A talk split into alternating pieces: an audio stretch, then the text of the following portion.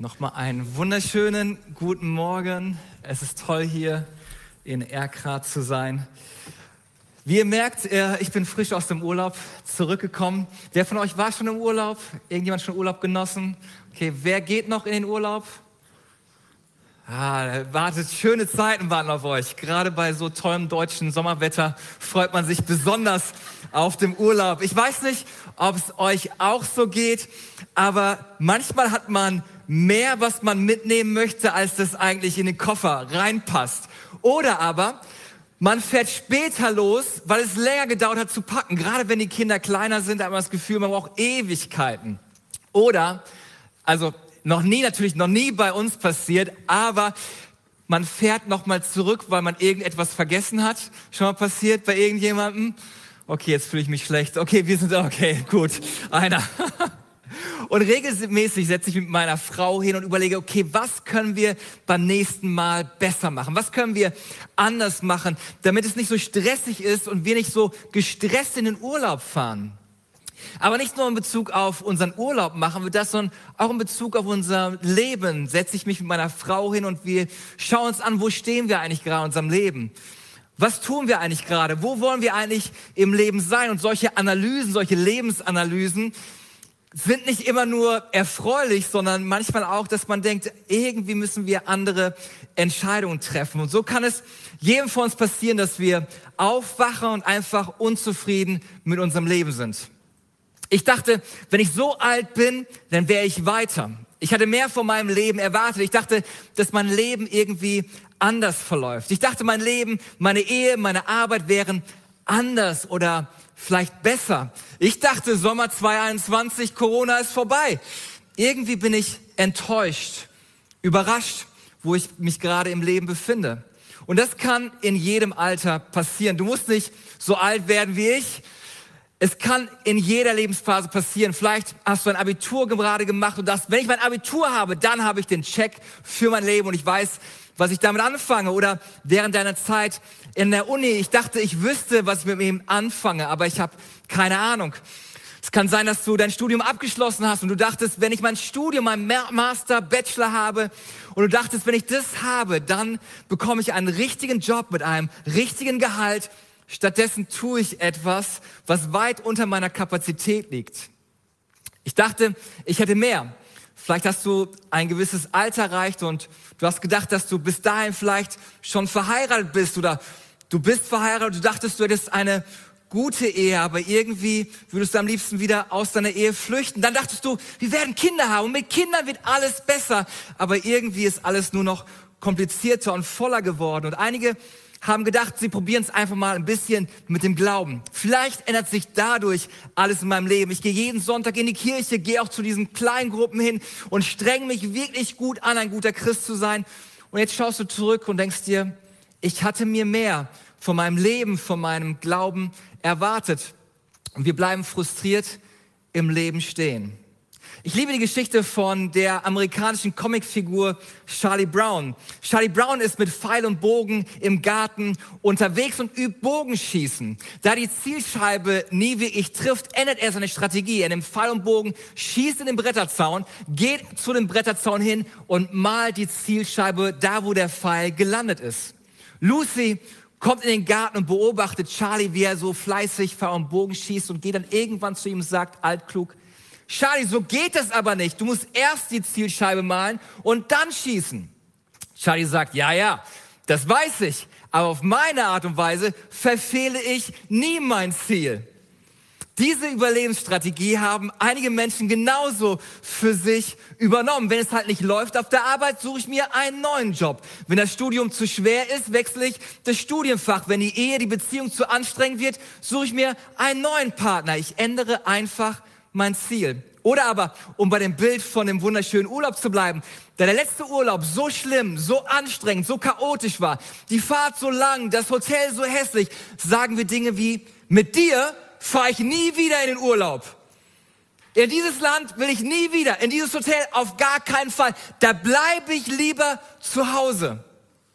Und ich möchte euch ermutigen, dass wir nicht stehen bleiben, weil einfach nicht in den Urlaub fahren ist auch keine Lösung. Einfach im Leben stehen bleiben ist keine Lösung. Ich möchte uns alle heute Morgen ermutigen, nicht auf unseren Koffern sitzen zu bleiben, sondern neu die Reise mit Gott und in diesem Leben zu starten. Denn die Bibel sagt so viele tolle Sachen. Epheser 3, Vers 20 sagt, Gott kann aber viel mehr tun, als wir jemals von ihm erbitten oder auch nur vorstellen können. So groß ist seine Kraft, die in uns wirkt. Aber Tatsache ist doch, immer wieder passieren Dinge, die uns hindern, im Leben nach vorn zu gehen.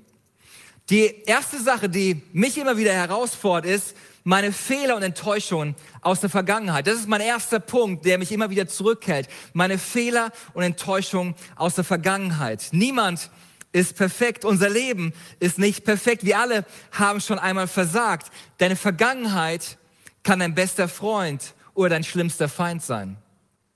Denn äh, wenn es um die Vergangenheit geht und wenn wir nach vorne gehen wollen im Leben, bedeutet das nicht, dass wir vor der Vergangenheit fliehen. Thomas Dienst, er jetzt sagte einmal, wer vor der Vergangenheit flieht, verliert immer das Rennen.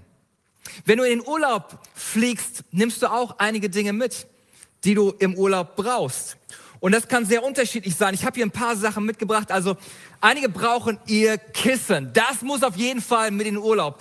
Je älter ich werde, umso mehr kann ich das verstehen. Einige brauchen natürlich ihr Lieblingskissen. Was ich brauche im Urlaub, ist auf jeden Fall gute Bücher. Ich brauche gute Bücher. Ich liebe es, im Urlaub zu lesen. Das ist für mich eine Art und Weise, wie ich entspannen kann. Wenn du Kinder hast, Kinder brauchen Spielzeug. Und das ist gut für alle Eltern. Nehmt Spielzeug mit, weil das Kinderzimmer ist, kannst du nicht mitnehmen in Urlaub. Aber Spielsachen kannst du auf jeden Fall mitnehmen. Das funktioniert. Und eine Sache, die auch hilft, die man mit in den Urlaub nehmen sollte, ein bisschen was, um sportlich sie zu betätigen und nicht jeden Urlaub das Gleiche zu holen. Weil ich weiß nicht, wie es euch geht, aber unsere Garage füllt sich immer mehr mit Bällen und Sachen, die man im Urlaub gekauft hat, weil man sie beim letzten Mal nicht mitgenommen hat. Also es ist auch schön, sich zu betätigen. Aber dann gibt es Dinge, die sollte man nicht mitnehmen. Eine Sache, als kleine Empfehlung für alle, die noch fahren, das Ding bleibt am besten zu Hause. Und alle Frauen sagen Amen dazu. Ja, okay, super, klasse. Das war kostenlose Eheberatung. Ähm, aber so gibt es verschiedene Dinge, die wir mitnehmen sollten, aber einige Dinge, die wir nicht mitnehmen sollten in den Urlaub. Wir haben unseren Kindern immer Folgendes gesagt, wenn wir auf Reisen gehen, ist, nehmt nur das mit, was ihr auch tragen könnt. Weil ich habe keinen Bock, mit den ganzen Spielsachen und Teddys und Stofftieren unterwegs zu sein, sondern jeder trägt das, was er tragen kann. Und genauso fällt es sich mit unseren Fehlern und Enttäuschungen aus der Vergangenheit. Einiges sollten wir mitnehmen, weil wir gelernt haben und einiges sollten wir loslassen, weil es unser Leben einfach beschwert. König David aus der Bibel musste sich mit diesem Punkt genauso auseinandersetzen. Seine Fehler und Enttäuschung waren so groß, dass er Folgendes schrieb. Psalm 40, Vers 13. Er sagt Folgendes, König David, meine Sünden türmen sich vor mir auf, sodass ich den Weg nicht mehr vor mir sehe. Sie sind zahlreicher als die Haare auf meinem Haupt. Darum bin ich mutlos geworden. Seine Fehler und Enttäuschung waren so groß, wie es hier heißt, ich sehe den Weg gar nicht mehr und ich bin mutlos geworden. Vielleicht trifft es auf einige heute Morgen zu. Bei all dem, was in deinem Leben passiert ist, bei all dem, was du schon ausprobiert hast, irgendwie siehst du den Weg gar nicht mehr. Ich habe doch schon alles ausprobiert. Wo kann es irgendwie weitergehen? Und ganz ehrlich, ich bin mutlos. Wir können auf drei Arten auf unsere Fehler und Versagen reagieren. Die erste Art ist, entschließen, nie mehr einen Fehler zu machen. Das ist unmöglich. Zurückziehen und die Fehler einen Feigling aus dir zu machen. Das wäre dumm. Oder aus unseren Fehlern lernen, das wäre nützlich. Henry Ford verstand die Wichtigkeit davon, sich von Fehlern nicht aufhalten zu lassen. Er sagte, dass Fehler die Möglichkeit sind, wieder intelligent anzufangen. Lasst uns intelligent wieder neu anfangen. Das Zweite, was mich immer wieder auf meiner Reise, meiner Lebensreise und Glaubensreise aufhalten möchte, ist, wenn es keinen offensichtlichen Fortschritt gibt. Kennt die Situation? Ihr habt das Auto gepackt, alle sind pünktlich im Auto. Ihr fahrt los auf die Autobahn. Das erste, was passiert ist, auf der A40 Stau. Und ihr denkt so, klasse. Wenn er schon so anfängt, wie wird dieser Urlaub? Und da hat man früher Folgendes gemacht. Also für alle U30, das nennt man eine richtige Karte, nicht so Maps und so. Das war eine Karte. Und du schaust auf die Karte, bist gerade losgefahren, denkst so, um Himmels Willen bewegt sich ja gar nichts. Schlimm, es gibt ja Stau und Stau. Also es gibt einmal den Stau, wo die Autos noch rollen. Und ganz schlimm sind die Staus, wo gar nichts mehr geht. Wo Leute aussteigen, um auf Toilette zu gehen. Das ist schlimmer Stau. Und auch fühlt sich das Leben genauso an. Das, was das Gefühl hat, also manche Leben, die rollen ja noch ein bisschen. Also man hat das Gefühl, okay, ich bin nicht so schnell, wie ich eigentlich dachte, aber ich bewege mich zumindest. Und dann gibt es Lebenssituationen, wo du das Gefühl hast, ich bin, kann auch wieder zurückfahren. Zurück geht schneller als nach vorne. Und ich finde es so interessant, was wir in der Bibel dazu lesen, und zwar von dem Volk Israel, die genau in einer solchen Situation waren. Prophet Haggai spricht zum Volk Gottes, Haggai 1, Vers 6. Achtet doch einmal darauf, wie es euch ergeht. Ihr habt reichlich Samen ausgesät und doch nur eine kümmerliche Ernte eingebracht. Das Korn reicht nicht zum Sattwerden der Wein nicht für einen ordentlichen Schluck. Ihr müsst frieren, weil ihr nicht genug zum Anziehen habt und das Geld, das einer für seine Arbeit bekommt, zerrinnt ihm zwischen den Fingern. Oder auf Neudeutsch gesagt, du strengst dich an, aber du hast das Gefühl, dass du nichts erreichst. Du investierst dein ganzes Leben in deine Karriere oder sonst was und es fühlt sich irgendwie leer an. Und wie oft passiert es in unserem Leben, dass wir uns Dinge vornehmen und uns irgendwie auf dem Weg die Luft ausgeht, weil es nicht nach vorne geht. Vielleicht hast du gesagt, dieses Jahr ich werde schuldenfrei. Und auf einmal stellst du fest, oh, schon Weihnachten, ah, dann nächstes Jahr. Oder, hey, dieses Jahr, ich werde abnehmen, ich habe ein Ziel und dann kommt Chocolate Chip Cookies und du sagst, okay, wir fangen morgen lieber an. Oder, hey, dieses Jahr, ich werde regelmäßig ins Fitnessstudio gehen und dann sind die Fitnessstudios zu. Aber jetzt haben sie wieder offen und auf einmal, so jetzt lege ich wieder los. Wir alle starten, aber wenn wir keinen Fortschritt sehen, werden wir sehr schnell entmutigt. Und vielleicht das Gleiche in deinem Glaubensleben passiert. Du hast den Ruf Gottes auf deinem Leben gespürt, die tollen Verheißungen, die er über dein Leben gesprochen hat. Du wolltest die Welt verändern. Du bist in den Gottesdienst gegangen, hast angefangen, jeden Kurs in der Kirche zu besuchen.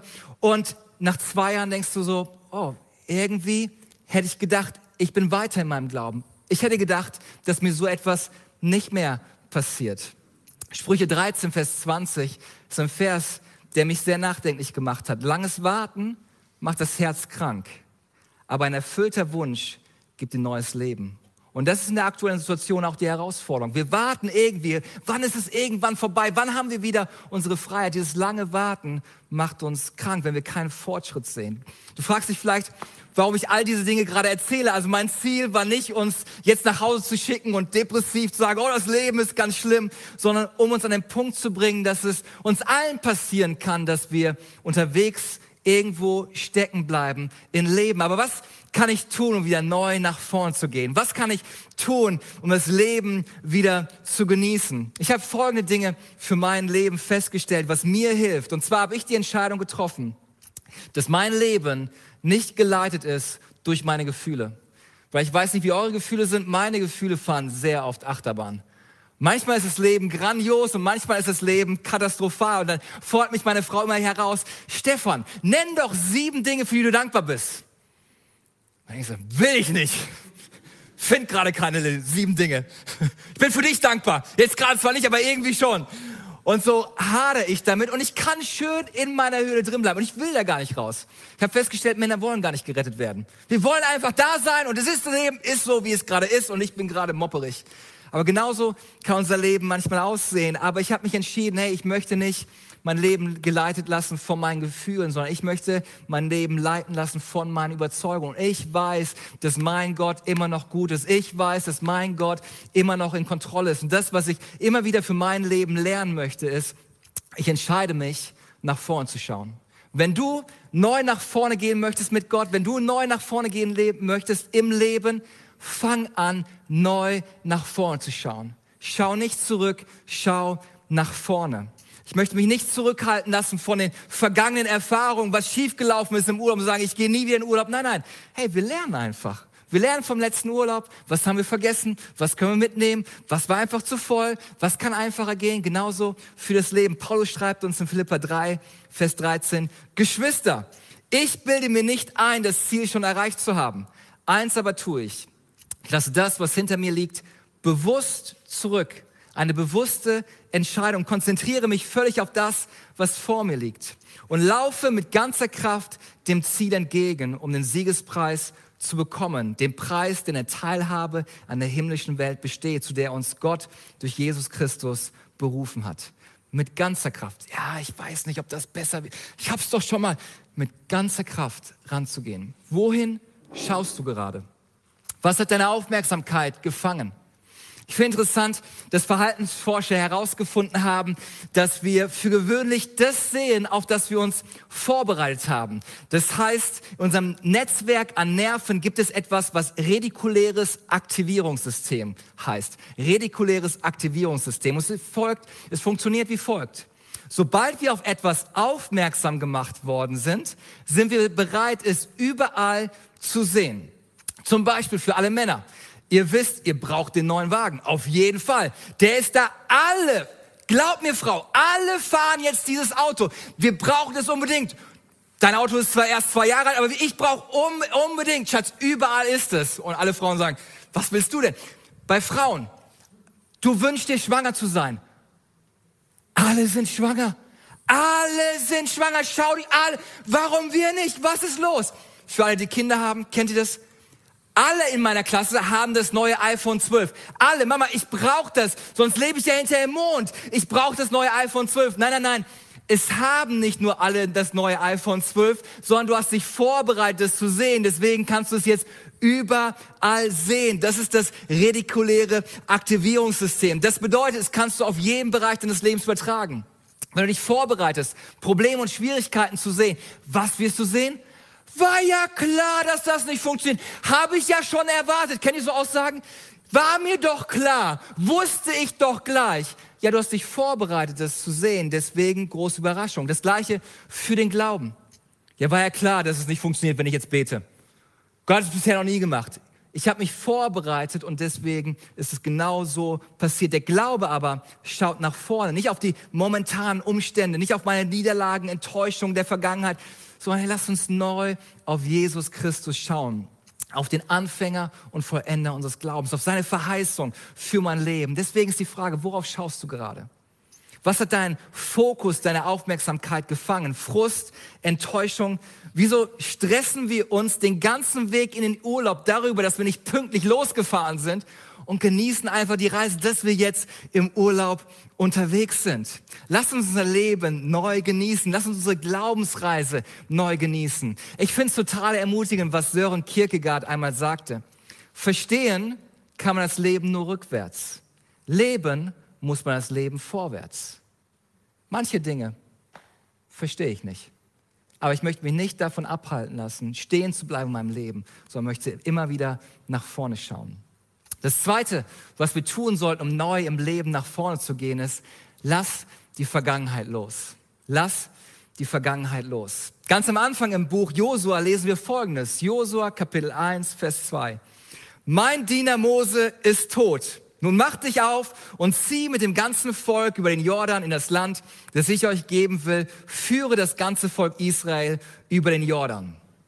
Mose war nicht irgendeine Person in der Bibel. Er hat das Volk aus Ägypten geführt, über 40 Jahre geleitet. Fünf Bücher in der Bibel sind nach ihm benannt und sein Nachlass liest sich wie folgt. Folgendes lesen wir über Mose. Nie mehr gab es in Israel einen Propheten wie Mose, mit dem der Herr Auge in Auge gesprochen hat. Kein anderer Prophet hat solche staunerregende Wunder vollbracht wie die, mit denen er im Auftrag des Herrn Ägypten, in Ägypten gegen den Pharao, seine Minister, sein ganzes Volk aufgetreten ist.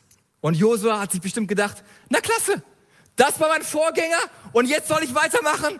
Ich kann ja nur versagen. Das kann ja gar nicht klappen. Ich kann ja nur schlechter abschneiden. Und das Erste, was Gott Josua mit auf den Weg gibt, sagt er, akzeptiere die Realität. Ja, Mose war ein großartiger Mann Gottes und Mose hat großartige Dinge getan und du hast dich sehr auf ihn verlassen. Aber Mose ist tot und er wird nicht wieder zurückkommen. Deswegen lass die Vergangenheit los. Was ist das, was aus der Vergangenheit dich immer wieder zurückhält, um nach vorne zu gehen in die Zukunft? Lass die Vergangenheit los und lege sie in Gottes Hände. Wisst ihr, was ich festgestellt habe? Ein Basketball in meiner Hand kostet 20 Euro. Ein Basketball in der Hand von LeBron James, dem besten Basketballspieler in der NBA, sind 30 Millionen wert. Es hängt davon ab, in welcher Hand es ist. Ein Tennisschläger in meiner Hand ist zu nichts zu gebrauchen. Ein Tennisschläger in der Hand von Novak Djokovic ist ein Wimbledon-Sieg. Es hängt davon ab, in welcher Hand es ist. Ein Stock in meiner Hand kann wilde Tiere verscheuchen, ein Stock in der Hand Mose kann ein Meer teilen. Es hängt davon ab, in welcher Hand es ist. Eine Steinschleuder in meiner Hand ist ein Kinderspielzeug. Eine Steinschleuder in Davids Hand ist eine mächtige Waffe Gottes. Es hängt davon ab, in welcher Hand es ist. Zwei Fische und fünf Brote in meiner Hand sind ein paar Fischburger. Aber zwei Fische und fünf Brote in der Hand Gottes speisen 5000 Menschen. Es hängt davon ab, in welcher Hand es ist.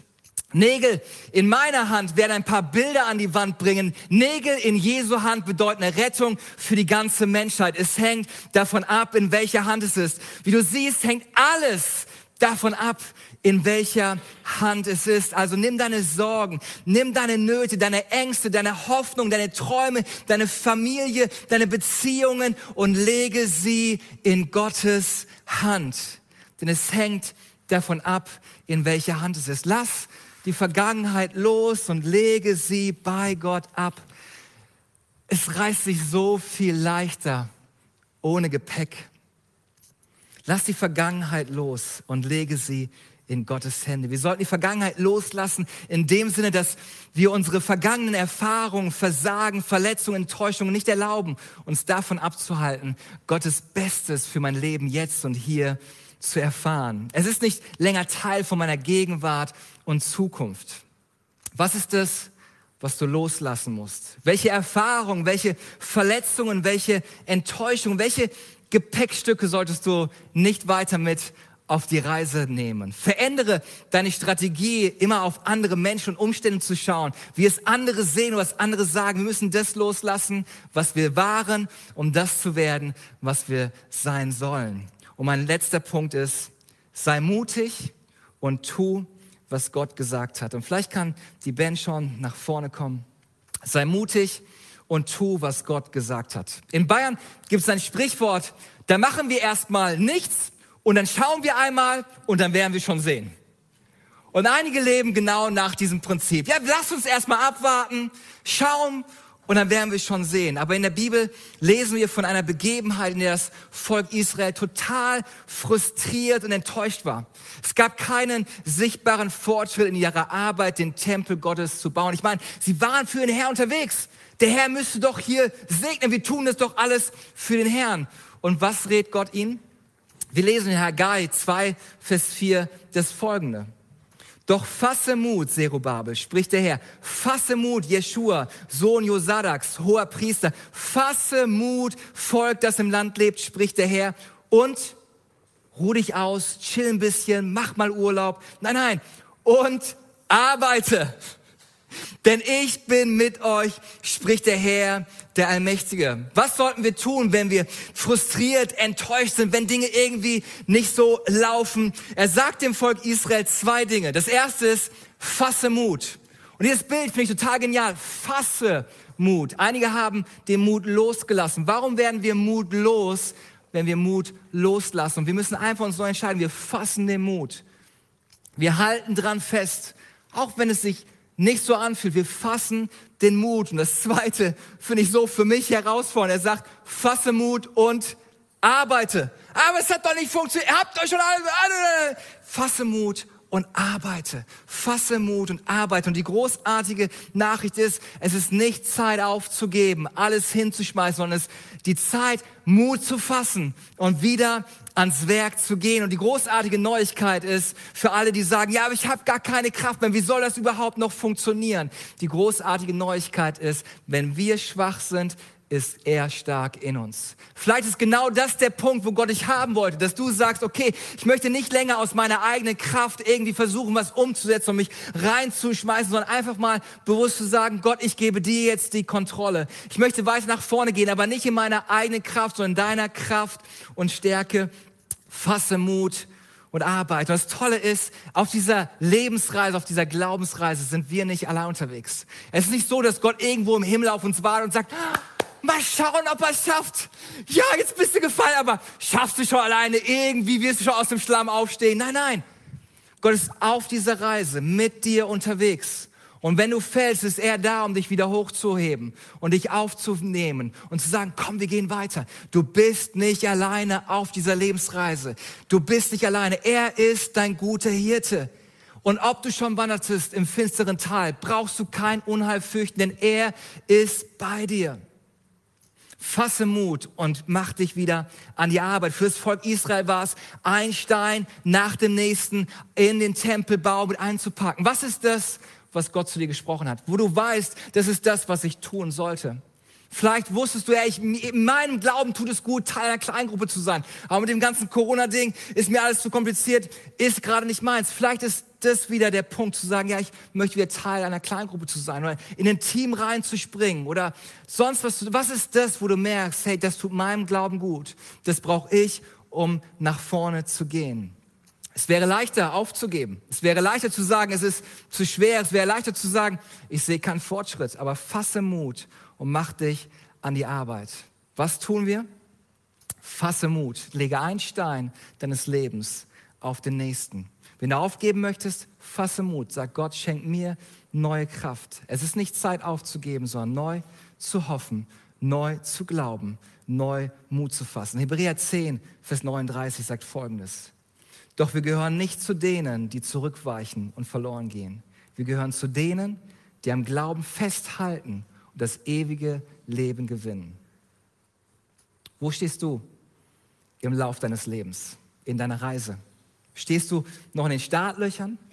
Bist du schon unterwegs? Bist du gerade im Stau oder auf der Zielgerade? Wenn dich die Vergangenheit versucht einzuholen, lass sie los. Wenn es Dinge gibt, die dich versuchen abzulenken, schau nach vorne. Wenn du frustriert bist, weil du keinen Fortschritt siehst, fasse Mut und tue, was Gott gesagt hat. Was solltest du loslassen? Worauf solltest du neu schauen? Worauf, was solltest du neu anfangen zu tun? Vielleicht kannst du schon am Keyboard ein bisschen spielen. Ich möchte gerne eine Zeit haben, wo ich euch einfach segnen möchte. Bei all dem, was wir gerade gehört haben, was ich erzählt habe, ist jeder von uns, glaube ich, an einem anderen Punkt. Aber ich glaube, so wie Martin mir geschrieben hat, hey, vielleicht ist es genau der Punkt, dass ich heute hier sein soll, um dich zu ermutigen. Um dir einfach neu Segen Gottes zuzusprechen. Dass du weißt, dass du in diesem Rennen, was Leben heißt, nicht allein unterwegs bist. Und vielleicht können wir einen Augenblick die Augen schließen.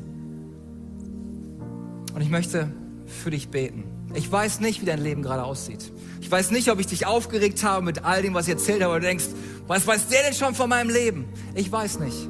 Aber Gott weiß. Gott ist allwissend. Aber er ist nicht nur allwissend, sondern er ist allgegenwärtig. Und er ist gerade hier an deiner Seite, um dich zu ermutigen dir neue Kraft zu schenken. Herr Jesus, ich danke dir für jeden Einzelnen, der heute Morgen hier ist oder online zugeschaltet hat. Ich danke dir, dass du unser Leben kennst. Jede einzelne Lebenssituation kennst, jede einzelne Träne siehst, jeden einzelnen Kampf, den wir gekämpft haben, jeden einzelnen Weg, den wir schon gegangen sind, wo wir irgendwie in die Sackgasse gekommen sind. Gott, und ich bete das, du jetzt gerade in jede einzelne Lebenssituation neu hineinkommst. Du sagst, du bist der, der du bist. Du bist genau das, was jeder Einzelne braucht in dem Ort, wo er gerade ist. Ich bete es da, wo wir die Kraft verloren haben. Danke ich dir, dass dein Wort sagt, du bist die Kraft unseres Lebens. Und ich bete, dass wir es jetzt gerade spüren. Heiliger Geist, komm und bete, dass du uns neue Kraft einhaust. Gott, ich bete, dass da, wo Menschen sich einsam und verlassen fühlen, danke dir, dass du sagst, dass du uns nicht verlassen noch versäumen wirst. Du wirst immer an unserer Seite sein. Und ich bete, dass wir gerade jetzt spüren, wie du durch den Heiligen Geist an unserer Seite bist. Ich danke dir für Führung und Leitung. Und Gott, wir wollen dir heute Morgen unser Gepäck geben. All das, was sich so angesammelt hat über die letzten Wochen, Monate und Jahre. Gott, wir wollen ablegen bei dir. Wir wollen es nicht länger aus eigener Kraft meistern und versuchen, es irgendwie selber zu schaffen, sondern wir wollen unsere Lasten und Sorgen und Nöte zu dir bringen. Wir wollen neu auf die Reise mit dir gehen. nur auf die Lebensreise gehen und reisen mit leichtem Gepäck. Und ich bete, dass du uns hilfst, unsere Lasten abzulegen, neu mit dir unterwegs zu sein. Vielleicht bist du heute auch hier oder online und schaust diesen Gottesdienst und du stehst gerade eigentlich in den Startlöchern. Du hast schon sehr viel über Kirche und Gott gehört, warst schon regelmäßig in einem Gottesdienst oder warst im Religionsunterricht, aber bisher war, wenn es um Jesus und den Glauben geht, es war irgendwie eine Religion. Aber das, was heute Morgen sich ändern kann, wenn es um den christlichen Glauben geht, dann geht es nicht um irgendwelche Geh- und Verbote, die wir einhalten und was wir irgendwie über Gott wissen, sondern in dem christlichen Glauben geht es um eine Beziehung zu Jesus Christus. Gott möchte nicht nur dein Herr und Retter sein, er möchte der Freund sein an deiner Seite. Er möchte mit dir gemeinsam unterwegs sein. Johannes 3, Vers 16 sagt, denn so sehr hat Gott die Welt geliebt, dass er seinen einzigen Sohn gab, damit alle, die an ihn glauben, nicht verloren gehen, sondern ein ewiges Leben haben. Und in meinem Leben sah es wie folgt aus. Ich habe sechs Brüder. Wir waren sieben Jungs zu Hause und unsere, unser Haus war voll. Es gab immer Action und das, was mein Leben geprägt hat, war der Kampf um Aufmerksamkeit von meinen Eltern. Und als ich das immer nur einen Teil bekommen habe, weil Aufmerksamkeit durch sieben ist nicht das, was ich haben wollte, habe ich gedacht, okay, ich bin gut in der Schule, bin gut im Sport, versuche irgendwie gut bei den Mädels anzukommen. Mein Leben war getrieben davon, auf der Suche nach Anerkennung und Bestätigung. Und eines Tages haben meine Eltern, ich war auch nicht volljährig, auf eine Freizeit im tiefsten Osten geschickt und ich wollte da nicht hin, weil es war Silvester, da gibt es die besten Partys und ich wollte auf eine Party und dann war ich auf dieser Jugendfreizeit in der letzten Reihe, ohne Erwartung, dass irgendwas passiert. Mein Leben war ein Chaos. Und als ich da saß, weit weg von Gott, obwohl ich in der Kirche saß, hat Gott mich gefunden. Und ich habe die Liebe Gottes das erste Mal persönlich erlebt und das hat mein Leben verändert. Und am Anfang konnte ich das gar nicht glauben, weil ich gedacht habe, hey Gott, du siehst mein Leben, du siehst all den Mist, der in meinem Leben ist. Du kannst mich gar nicht lieben. Das funktioniert nicht. Ich muss erst mein Leben in Ordnung bringen, damit das Ganze hier funktioniert. Und an dem Punkt habe ich verstanden, es geht nicht darum, was du für Gott tun kannst, sondern es geht darum, was er bereits für dich getan hat. Und ich habe die Liebe Gottes so stark erlebt wie nie zuvor. Und ich habe einfach angefangen zu heulen, weil ich gedacht habe, das gibt es nicht. Ich habe das nicht verdient. Du kannst es dir nicht verdienen. Alles, was du tun musst, ist, Ja zu Gott zu sagen. Und dazu möchte ich dich einladen.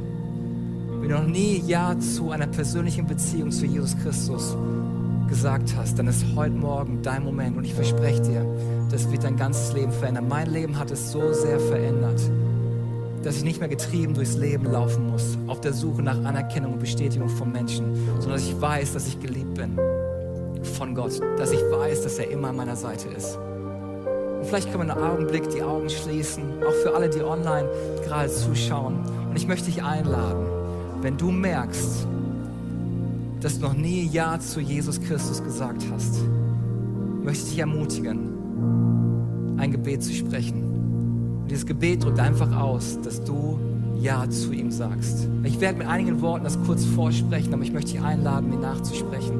Und vielleicht können wir alle, auch die Christen sind, gemeinsam dieses Gebet sprechen als Ermutigung, weil dieser Moment ist der Geburtsprozess von einigen Leuten, die auf dem Weg sind, diesen Weg zu gehen.